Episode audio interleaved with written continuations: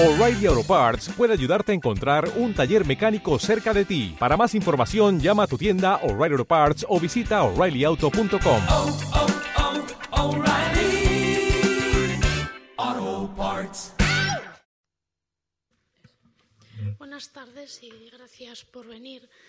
En primer lugar, quiero agradecer a María Luisa Valenciaga que me hayan invitado a participar al hilo de, esta exposición. La verdad es que cuando me invitó me pareció una idea estupenda, pero ahora que tengo que hablar no me parece tan estupenda. He articulado el discurso en, dos, en tres eh, temas. Por un lado, los problemas que plantea la teoría de la imagen.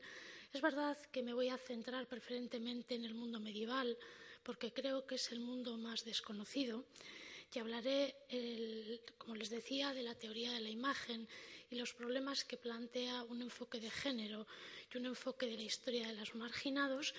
Y luego me voy a centrar en el discurso religioso, ver cómo condiciona preferentemente la imagen de la mujer, pero también en el discurso profano porque creo que uno de los factores y uno de los problemas es que siempre se ha pensado que el mundo religioso, eh, que el mundo medieval era un mundo eminentemente religioso y en los últimos momentos, especialmente en el mundo gótico, fines del XIV, principios del XV, sí que hay una literatura de arte, sí que hay una, producción de arte profano que nos puede dar un montón de pistas.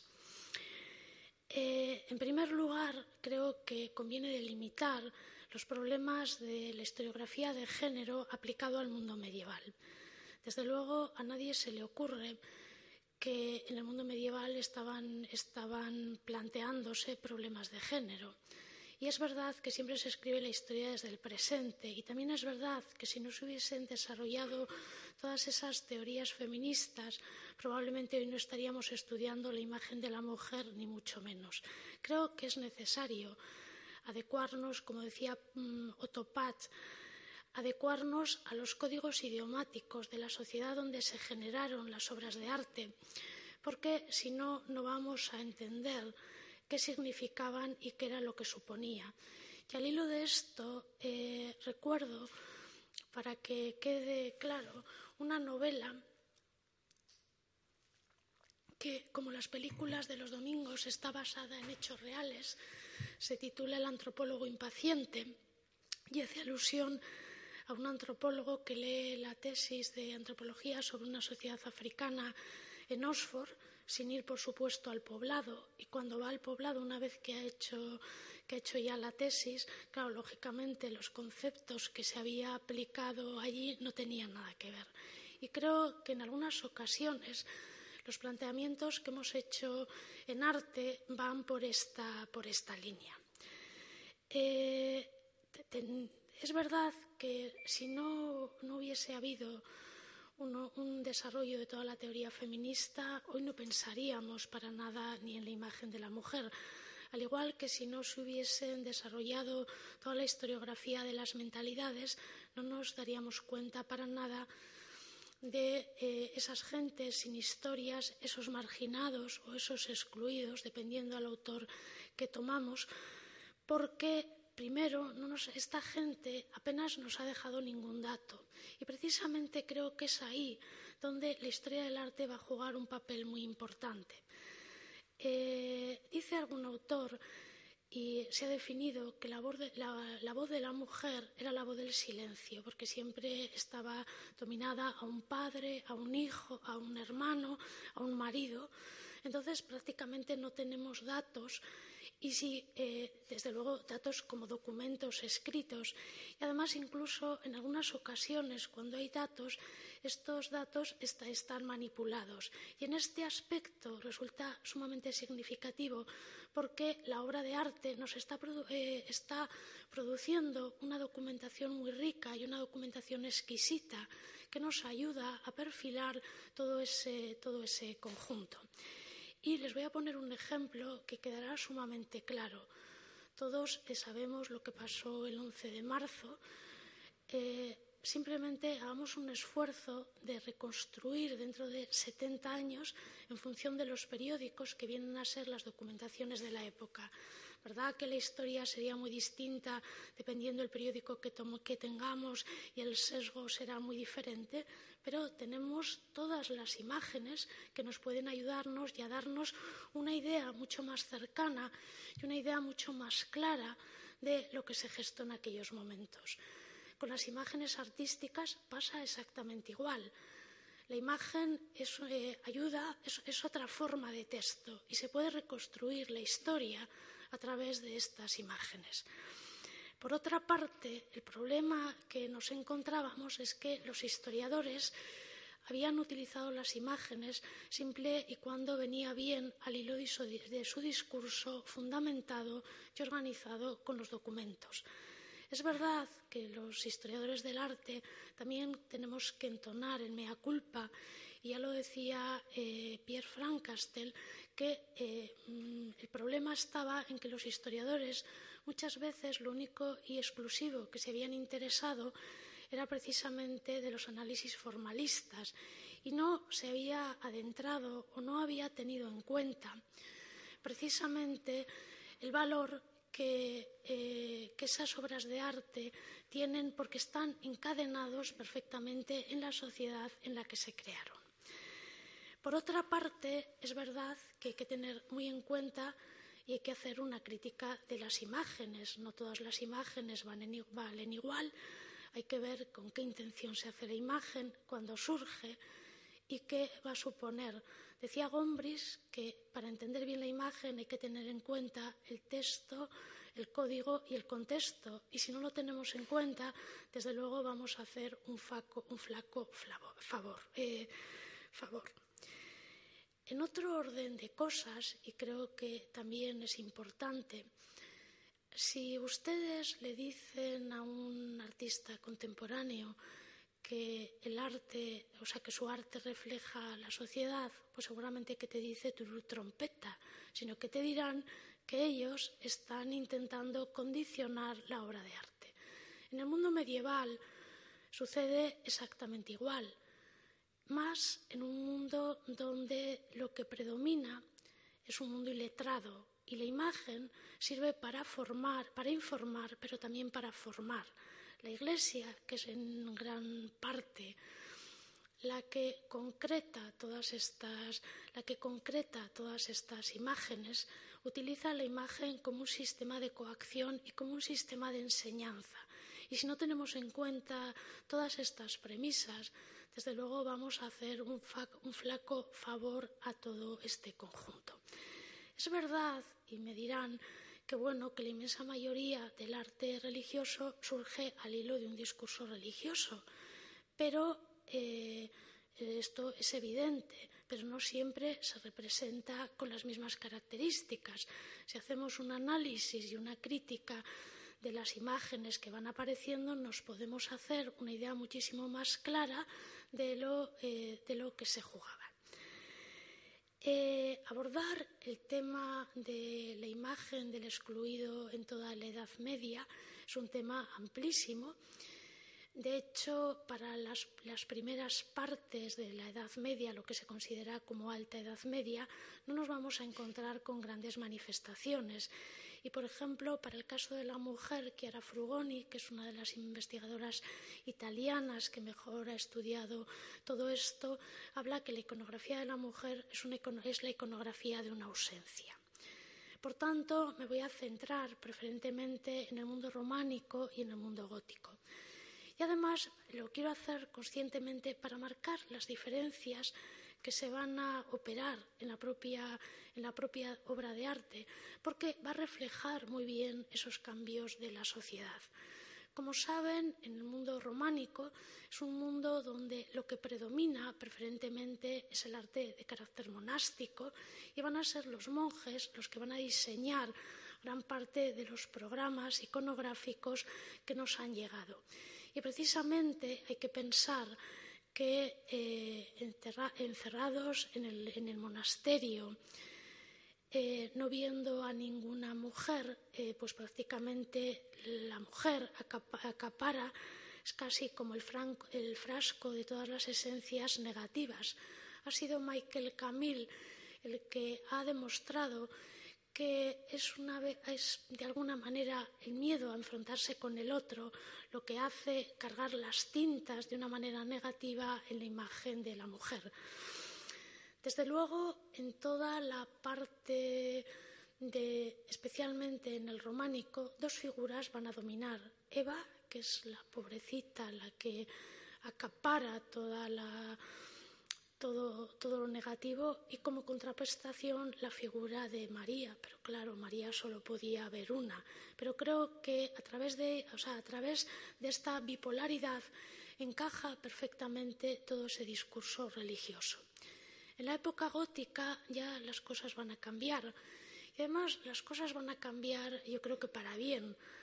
Eh, como saben, el mundo del gótico es un mundo donde se desarrolla la burguesía, aparece, aparece la ciudad y la mujer, por lo menos, va a tener mayor, importancia.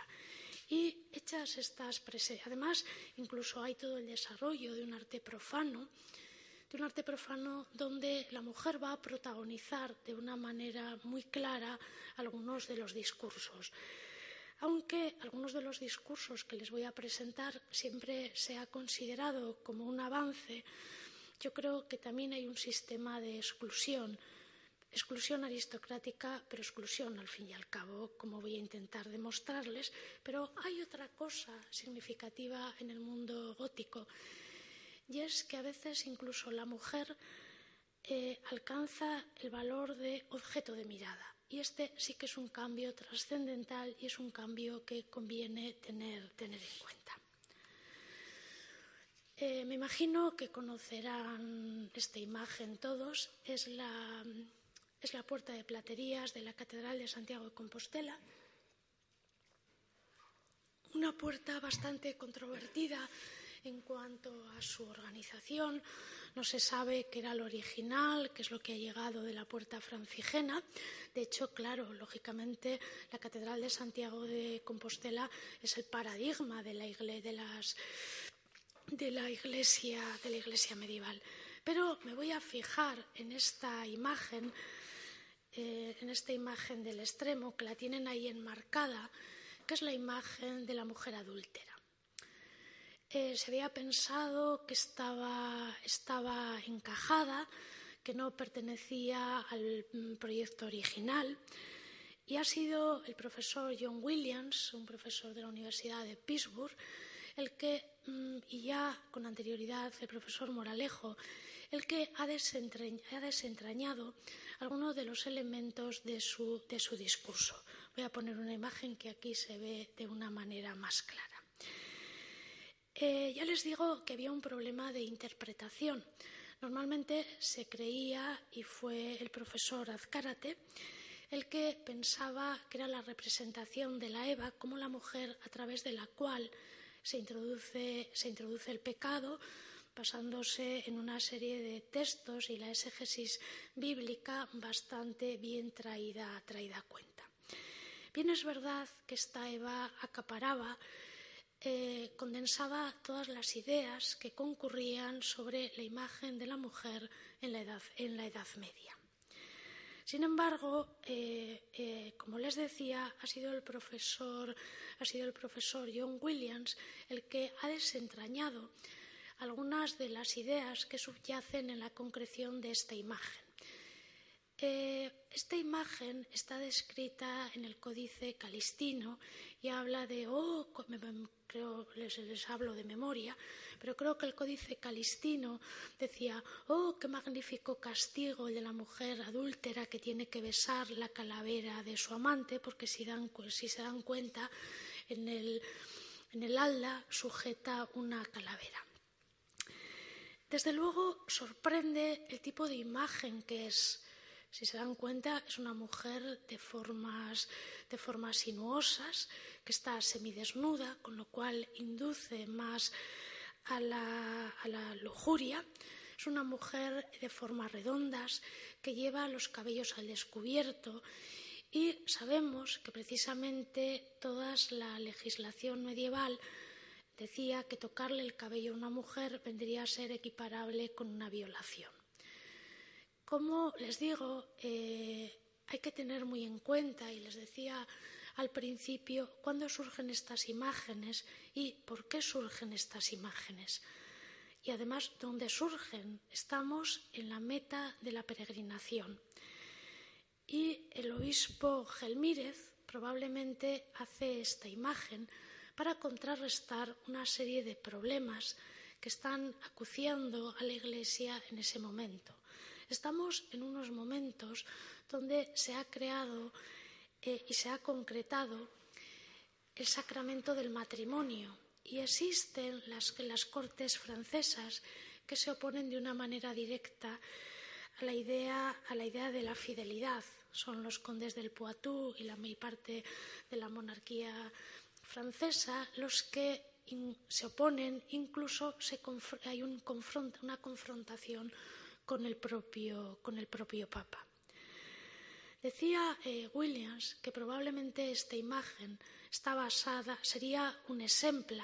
Los ejemplos son discursos de carácter profano que se injertan dentro de la peregrinación. Sabemos incluso cómo muchos predicadores para atraer a gente recurrían a los cantares de gesta y recurrían a las noticias del rey Arturo y una vez que ya el público se había metido con el cuento le daban el sermón.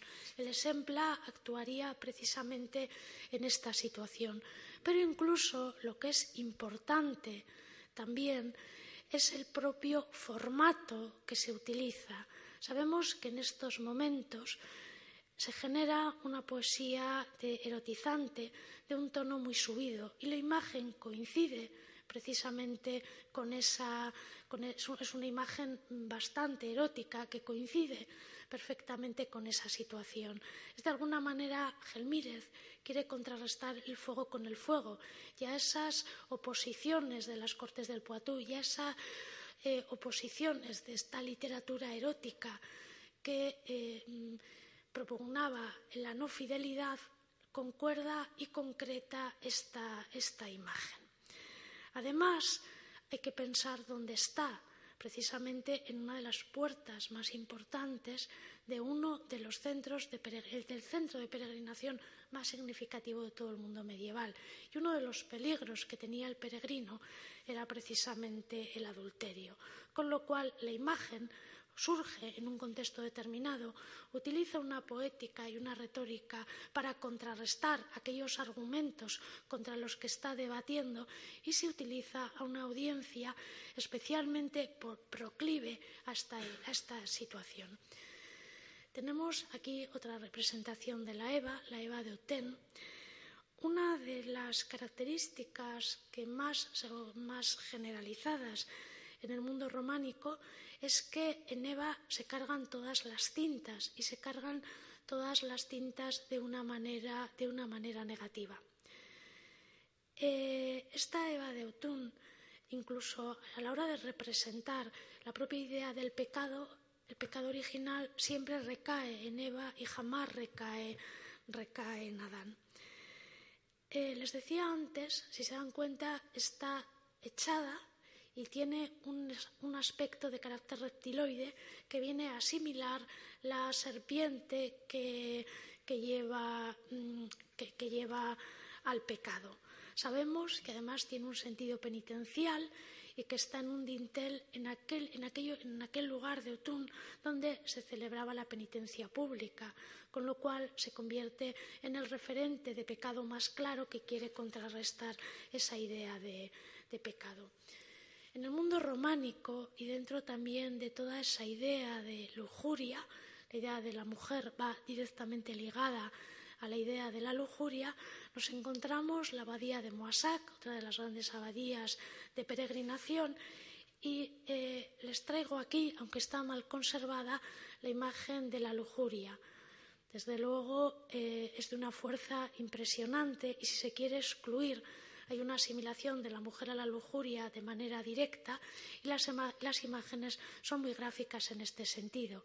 Pero, sobre todo, el impacto es mayor porque esta figura no está en lo alto, sino que está a la altura de los ojos. La propia gestualidad, hay una exclusión y hay una marginación a través de los gestos, redunda todavía más en esta situación. Tenemos aquí otra imagen de, la lujuria y otra representación. Es verdad que está muy mal conservada, pero la fuerza expresiva que tiene esta imagen creo que habla, por, sí, misma. Eh, es verdad que siempre la Iglesia no utiliza la imagen de la mujer para excluir o que la limita a determinados sucesos o a determinados acontecimientos. Les proyecto aquí la puerta del juicio de la Catedral de Tudela, una de las una puerta que inicia precisamente el arte gótico en, en España, con una cronología sumamente temprana, y me interesa la representación del infierno, porque hay que pensar que el juicio final en la Edad Media eh, se utiliza de alguna manera para castigar o para penalizar aquellas conductas que no se quieren, o sea, que la Iglesia las considera negativas o que la Iglesia las, que las considera eh, quiere totalmente marginar. Y en este caso es sumamente significativo, donde la mujer tiene una importancia mínima. Eh, creo recordar que solo aparece una panadera y creo recordar que solo aparece una mujer adúltera. Y sin embargo, en este caso lo que se representa es una serie de oficios, el cambista, el cambista, el carnicero, el sastre, oficios que están muy ligados a mm, las manipulaciones de las medidas, a la idea de la usura y que son oficios que desempeña la comunidad judía, que precisamente en Tudela va a tener una gran importancia. Es verdad que en un primer momento hay una exclusión y una marginalidad de tipo, de tipo económico que luego se convierte en un elemento racial. Es más, incluso si apelamos al carácter pedagógico que tienen las imágenes, no me parece extraño que una vez que se ha hecho la portada se producen los primeros pogromos. La portada se acaba en el 30 y me parece que el primer pogromo en Tudela es en, 1338, en 1238 pero me interesa porque no siempre se excluye a la mujer, sino que la exclusión viene en función de aquellos elementos que se quieren condenar o de aquellas situaciones. Y esto enlazaría directamente en esa relación que aludíamos al principio, que está en función de los contextos. No es lo mismo un juicio final del siglo, del siglo XIII que un juicio final del siglo XIV, porque muchas veces la elección de aquellos elementos marginales o de aquellos elementos que queremos excluir está directamente ligado a las audiencias a las que van, a las que van dirigidas. Eh, sumamente significativo es que en algunos juicios finales son más las condenadas que los condenados, con lo cual hay una exclusión muy clara de, la mujer. Pero también es significativo que en esa idea de exclusión a la mujer única y exclusivamente lo único que le dejan es la lujuria. El hombre puede ser avaricioso, puede ser, pero prácticamente queda condenada a esa situación. Si ven en esta imagen, tenemos a la figura que, cuyos unos sapos le comen los pechos y probablemente el sexo, y también creo que es significativo que tengamos en cuenta cómo la exclusión se hace a través de la gestualidad cuando los gestos, eh, hay, toda una teoría del, decoro y lo van a entender fácilmente. La reina de Inglaterra no llora. Mm, hay toda una jerarquía, hay toda una jerarquía social y la, excesión, los, los, gestos sumamente excesivos están más ligados a un sentido negativo, o bien son las clases bajas o son bien aquellas clases que se quieren marginar. Ahí tenemos, eh, me parece, quiero recordar que es el, que es el juicio final de la Catedral de Chartres, donde sí que aparece alguna, alguna mujer, pero los excluidos son reyes, son obispos, dependiendo el tipo de juicio en los que nos vamos a encontrar. Eh, es verdad que la Iglesia carga y carga las tintas sobre Eva. Y creo que esta imagen es muy mala, pero creo que eh, es muy mala la foto. La imagen es buenísima. Eh, forma parte de un salterio que está en el, British, creo recordar, en, Londres, pero tiene una importancia eh, muy significativa. Si se dan cuenta, la, mm, la serpiente tiene cara de mujer y que sepamos, desde luego, Eva no tenía lógicamente tendría que haber sido más tentadora si fuera un, un efebo. Entonces, creo que es bastante significativa de cuál es el discurso de la Iglesia a través de cargar las tintas en el pecado. Pero todavía esto es aún mayor, precisamente por el uso que se hace de esta imagen.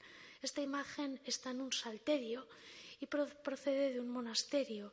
Y era un salterio donde la gente, que los, los clérigos que se iban a formar aprendían a leer con lo cual es muy significativo, porque además del rudimento de las primeras letras, ya se está filtrando todo un discurso de eh, potenciar y reforzar ese sentido negativo de la mujer. Ya les decía que se cargan todas las tintas y de una manera sumamente, sumamente significativa. Decía la fuente Ferrari que muchas veces la visión que tenemos del pasado puede cambiar no por nuevos descubrimientos, no por una amplitud cuantitativa, sino por una amplitud cualitativa. Y precisamente creo que la importancia que, ha llevado a la historia del arte los enfoques de género y los enfoques de la, mentalidad es que gracias a estas, nuevas, a estas nuevas visiones hoy conocemos mejor la realidad de aquella sociedad. Y esta obra es sumamente significativa. Es una obra que está en el Camposanto de Pisa, pero me interesa especialmente porque mm, creo recordar que forma parte de las tentaciones de San Antonio, pero lo significativo es que el diablo se, eh, trasviste de mujer para confundir. Mm, se ve muy mal, pero ahí hay unos rasgos. Sale representado en la imagen, ¿no, verdad? Ahí hay unos rasgos que son, eh, son pezuñas y eh, ahí se ve perfectamente el discurso de la Iglesia. Es mucho más peligroso una mujer, diablo mujer, que un diablo, que un diablo normal. Y en este sentido, el análisis también cuantitativo es sumamente, sumamente significativo. Dentro de las eh, poseídas, dentro de las endemoniadas, desde luego que casi siempre, si hacemos un cómputo numérico, casi siempre son más las endemoniadas ellas que, ellos. Parece que como tiene, tiene mucho más fuerza el discurso que sea en ellas. Y esto coincide también con la propia jerarquización de la mujer por parte de la Iglesia, al menos en la época del románico. Sabemos que y sobre todo basado en los textos paulinos, donde la misoginia es sumamente abundante. Las primeras eran las vírgenes, por último las, viudas y por último las casadas, con lo cual hay toda una jerarquía y hay una, una especie de exclusión. Es más, sumamente significativo es que los primeros ejemplos de la representación del matrimonio desde el punto de vista compositivo viene a coincidir con algunos eh, con algunas iconografías de la tentación del diablo. O sea, es sumamente significativo que para la creación de una imagen de este tipo se, concrete, se concreten escenas de este, de este tipo. La Iglesia siempre ha, eh, la Iglesia siempre ha condenado los bailes, la idea del juglar y sobre todo la bailarina es uno de los elementos que más se han que más se ha condenado por parte de la Iglesia en el mundo románico, no les he traído ninguna imagen, pero son sumamente abundantes la, escena de la bailarina. Y este caso es un ejemplo muy claro de cómo muchas veces la idea del baile viene al hilo del discurso religioso, forma parte del, tímpano de Tours, sí, el tímpano de Tours, y lo que narra es la vida de San Juan, es la eh, Herodes y Herodías y el baile de Salomé, que está eh, mm, boca abajo, lo que se representa en la escena. Es verdad que en la composición viene al dictado de un, discurso, de un discurso religioso, pero el sentido negativo con el que se fija la propia eh, Salomé podía bailar de otra manera, pero no con la cabeza invertida, resulta sumamente gráfico. Otro de los ejemplos donde se filtra toda esta toda esta, situación, que además se filtra de una manera clara, es en las misericordias. No sé si saben qué son las misericordias de, coros. Es justo, ya saben que eh, el coro tiene unas sillas y se levantan y hay una especie de triángulo para que se sienten los eh, clérigos mientras escuchan determinados oficios, pues en esas misericordias es donde mejor se filtra un discurso, un discurso de exclusión. Y en este sentido, sumamente significativa, la imagen tampoco es que sea muy buena, pero es una misericordia de la Catedral de Zamora y si se dan cuenta lo que se representa es una mujer que está que está cabalgando a un anciano que eh, lo hace a dos, eh, a cuatro patas. Me imagino que habrán reconocido, que habrán oído alguna vez, forma parte de los lais, y lo que nos cuenta es la historia de Aristóteles. Aristóteles era el, ya saben, aparte de que es el filósofo, uno de los filósofos griegos por excelencia, pero era el maestro de Alejandro Magno. Y Alejandro Magno se encaprichó de Filis, y entonces Aristóteles le dice que por favor, que no se enamore, que bueno, que es que puede pasar cualquier cosa. Eh, Alejandro no le hace caso a Filis, Filis se enfada y lo que hace es seducir al maestro, hasta tal punto que le pone a caminar a cuatro, a cuatro patas y se monta. Claro, Alejandro lo ve dice, bueno, que, ¿de qué va? Que, es que eso no puede, no puede ser. Claro, utiliza eh, el propio, el propio Aristóteles el discurso que le dice, pues si a mí, que soy un sabio filósofo, la mujer me ha, me ha enfadado, me ha subyugado y me ha hecho caminar a, a, cuatro patas, imagínate lo que te puede hacer a ti, que eres más joven, no tienes experiencia y eres el amo del mundo. Pero lo que me interesa es cómo estos discursos en contra de la mujer se utilizan en, el recinto en uno de los recintos religiosos por excelencia, que coinciden por otro lado, también con una serie de figuras al margen que cuestionan toda la, toda la sociedad, pero cuestionan toda la sociedad dentro de uno de los epicentros más sagrados de todo el arte religioso. Tenemos aquí otra representación del Lais de de Aristóteles, quiero recordar que es el de la Catedral de Barcelona, o sea que son unos, tópicos que se van repitiendo insistentemente a lo largo del mundo tardogótico. Y además aquí lo tenéis representado en un, en un tapiz, o sea, son, eh, circulan como eh, mm, es, sumamente frecuente, pero me interesaba el otro por lo que tiene de representación dentro de un ámbito preferentemente religioso. Y estas misericordias de coro son de una importancia extraordinaria por la crítica de costumbres y por la idea de la exclusión. Si se dan cuenta ahí, son dos, eh, un hombre y una mujer que están luchando por lo que se conoce como el sanculot, por el, eh, por el pantalón, que todavía es mucho más claro aquí esa lucha por el pantalón y des en cuenta que uno de los elementos más importantes de la revolución de la mujer es la utilización de los pantalones, que no es nada nuevo, que ya en la Edad Media se estaba, se estaba luchando por ella. Eh, en algunos casos, esta exclusión o esta marginación se hace de una manera casi subliminar. Y de esta manera subliminar lo vemos de una manera efectiva y de una manera muy clara en esta miniatura que forma parte de las muy, ricas horas del duque de Berry.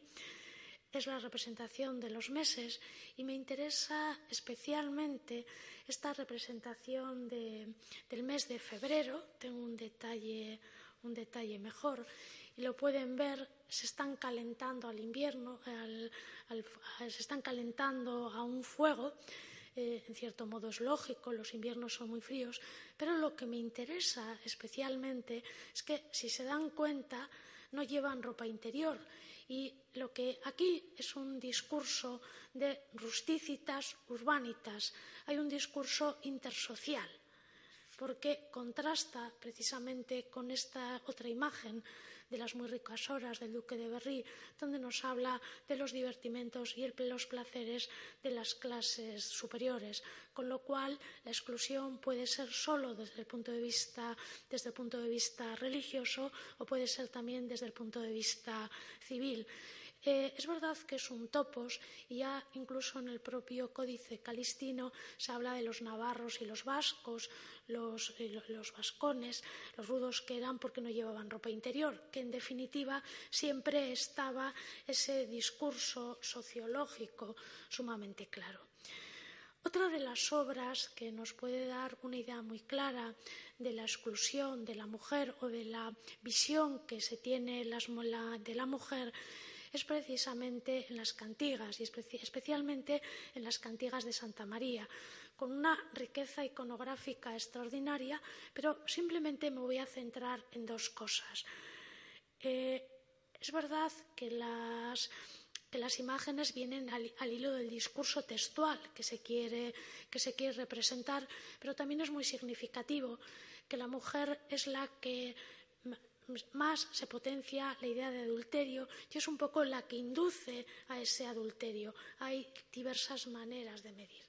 Y aquí les traigo un ejemplo del pórtico de los Reyes de la Guardia, el basamento, donde eh, lo que se enfatiza de una manera clara es la, figura del pecado de los, primeros padres. Tenemos, eh, sería la expulsión del paraíso y los trabajos de los primeros padres, pero me interesa también la posición que ocupan. Sirven de basamento a María, con lo cual esa idea y esa dicotomía queda perfectamente. Esta es la, otra parte, en la parte superior está María. Esa dicotomía a la que antes aludía queda perfectamente clara. A veces se utiliza la imagen de la mujer por parte de la Iglesia tanto con un sentido positivo como con un sentido negativo. Y aquí traigo estas espléndidas imágenes que, eh, que surgen también al hilo del discurso religioso y que es la personificación de la Iglesia y la sinagoga de la Catedral de Estrasburgo. Eh, son de un clasicismo extraordinario, pero me interesa marcar cómo la sinagoga no tiene ningún sentido prácticamente negativo. El único sentido negativo que tiene es ese velo con el que alude a la ceguera de los judíos que no han querido reconocer, eh, que no han querido reconocer a Cristo. Existen otras sinagogas que no he, traído, no he traído, donde sí que se cargan las cintas con un carácter negativo. Pero esas otras sinagogas obedecen a lugares donde están próximos a los barrios judíos y surgen en un momento donde hay una confrontación muy clara entre judíos y cristianos. Y esto lo traigo a colación para ver que no se pueden generalizar los discursos, que hay que analizar cada una de las imágenes en función del contexto y en función del programa donde se incluyen. Y si no, vamos a hacer, eh, vamos eh, a cometer algunos errores. Como ven, las imágenes son magníficas y, como les decía, el único sentido negativo que tiene es la ceguera. Pero está dentro de un proyecto de la concordancia entre el Antiguo y el Nuevo Testamento y un proyecto que aboga precisamente por la conversión de los, judíos. De alguna manera, eh, la exclusión o la inclusión de determinadas imágenes está en función de los principios históricos a los que queremos recordar. Lo mismo sucede con estas imágenes de una catedral alemana que es las figuras de las vírgenes necias y las figuras de las vírgenes sabias. Se utilizan los mismos elementos, pero única y exclusivamente son ciertas connotaciones negativas, una serie de sapos que aparecen en las necias, las que marcan la diferencia. Y aquí les traigo un ejemplo sumamente claro. Espera un momento, voy a pasar a la, no, a la siguiente y luego iremos a la anterior. Un ejemplo sumamente claro del valor que van a tener las imágenes artísticas para recomponer el tipo de sociedad. Se trata del sepulcro de don Martín Rodríguez en la Catedral de León.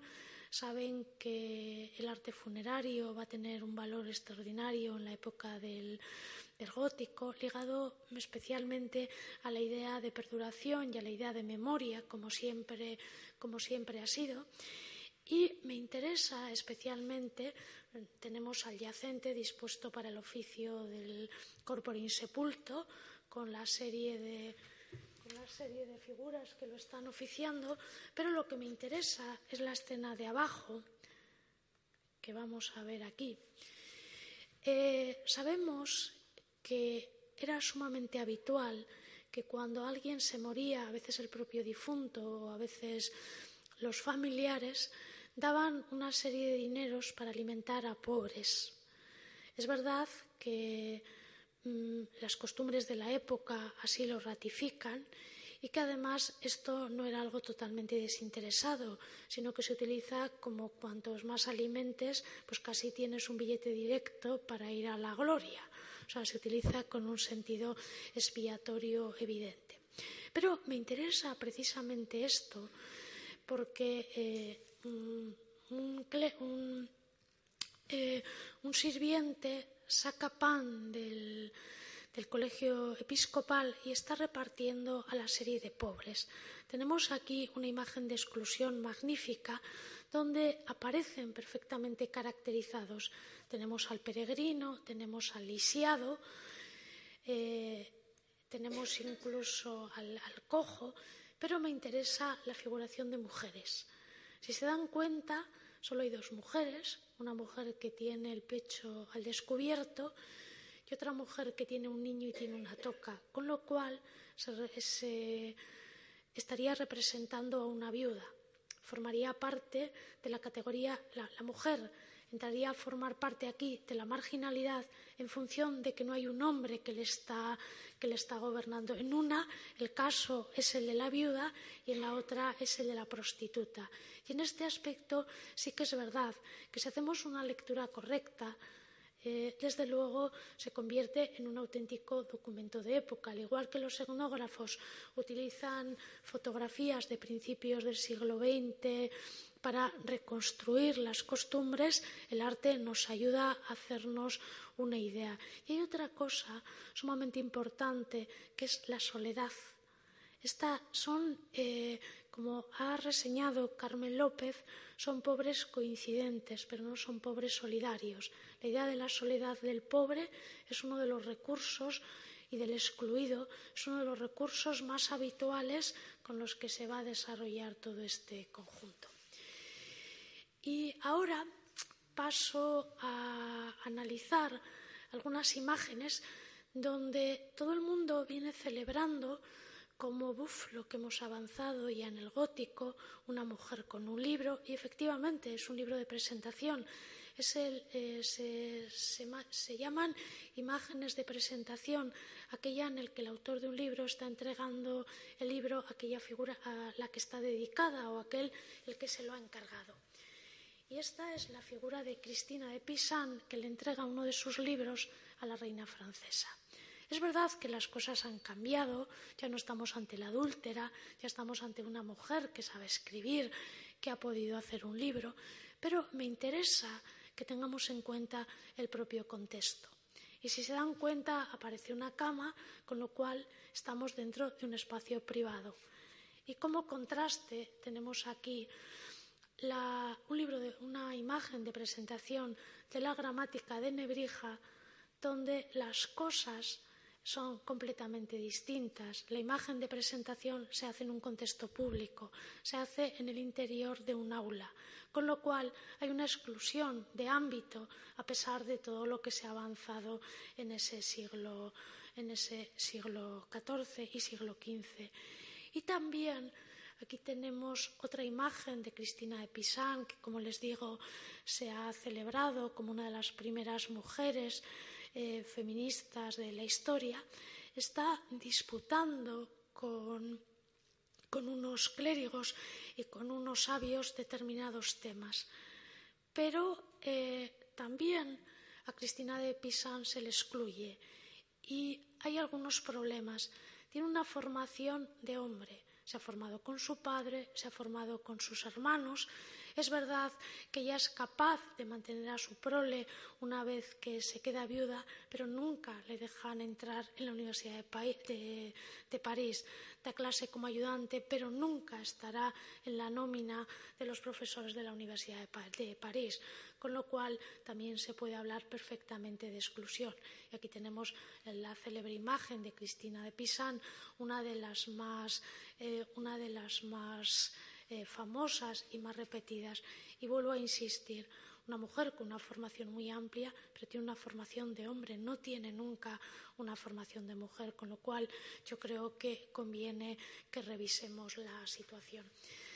Hay determinadas eh, escenas que incluso al hilo del discurso, al hilo del discurso religioso o al, hilo del discurso de la vida cotidiana nos dan una idea muy clara de, de, cómo son las cosas. Y, por ejemplo, determinados temas del nacimiento el nacimiento es un tema de mujeres, nunca aparece, aparece el hombre. Des en cuenta incluso en la propia representación de temas de la natividad, el pobre San José está, está ausente. O sea, la idea de exclusión es total, que coincide también, y aquí lo vamos a ver muy claro, con eh, una idea de aquellas eh, aquellos oficios que tenían que ver con la sangre estaban perfectamente, estaban perfectamente denostados.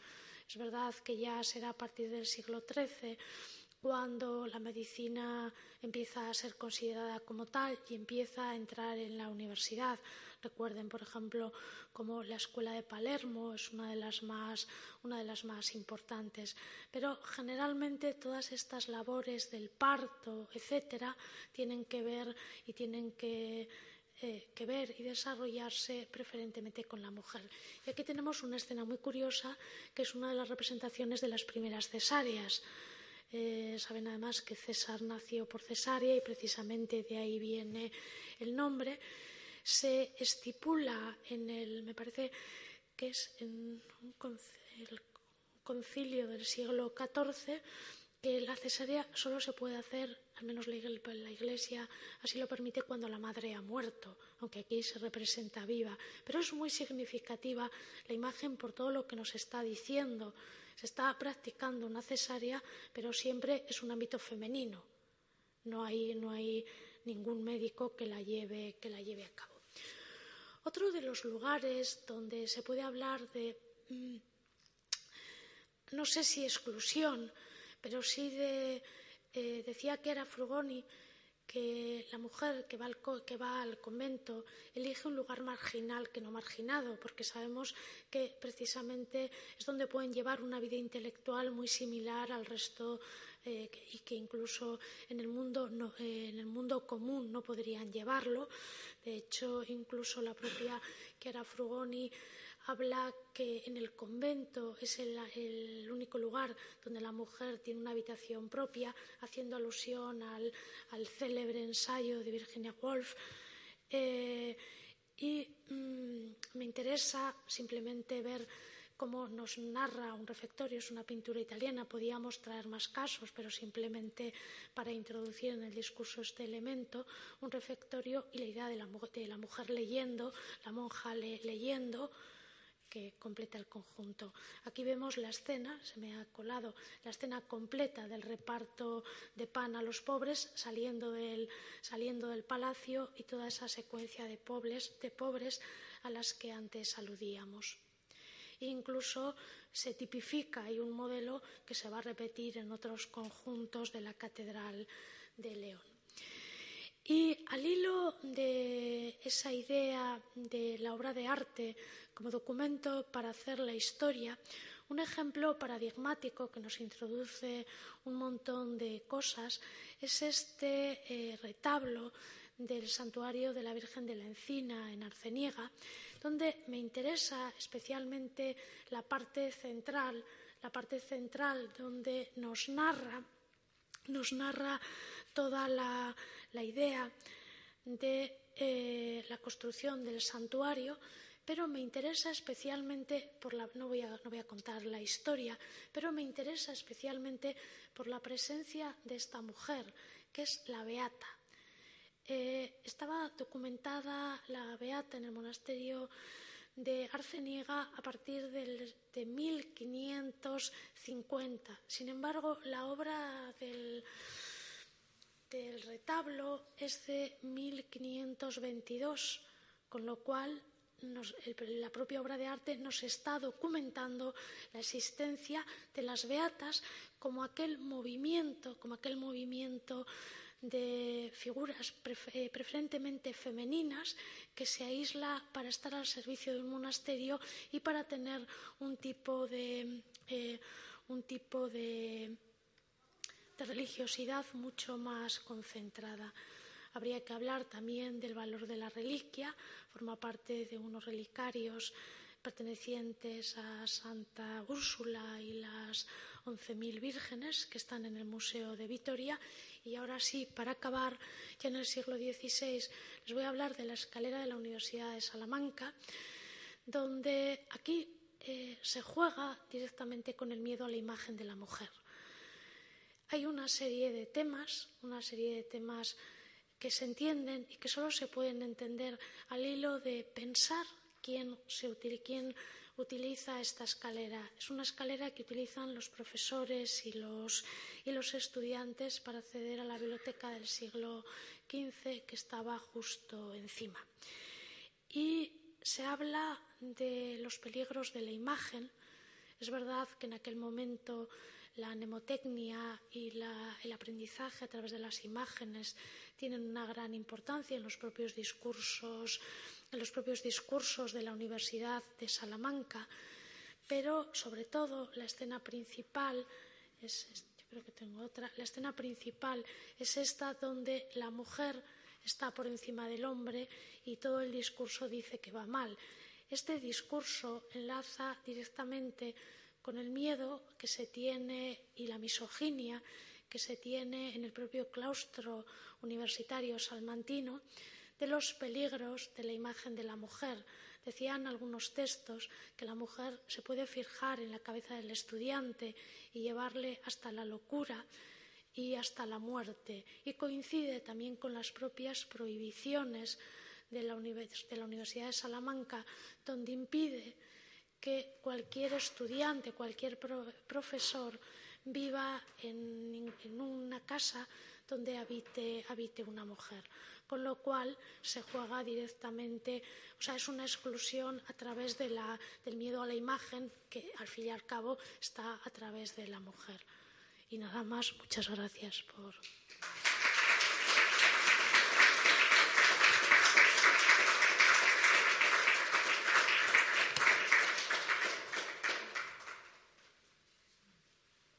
¿Tienen alguna pregunta?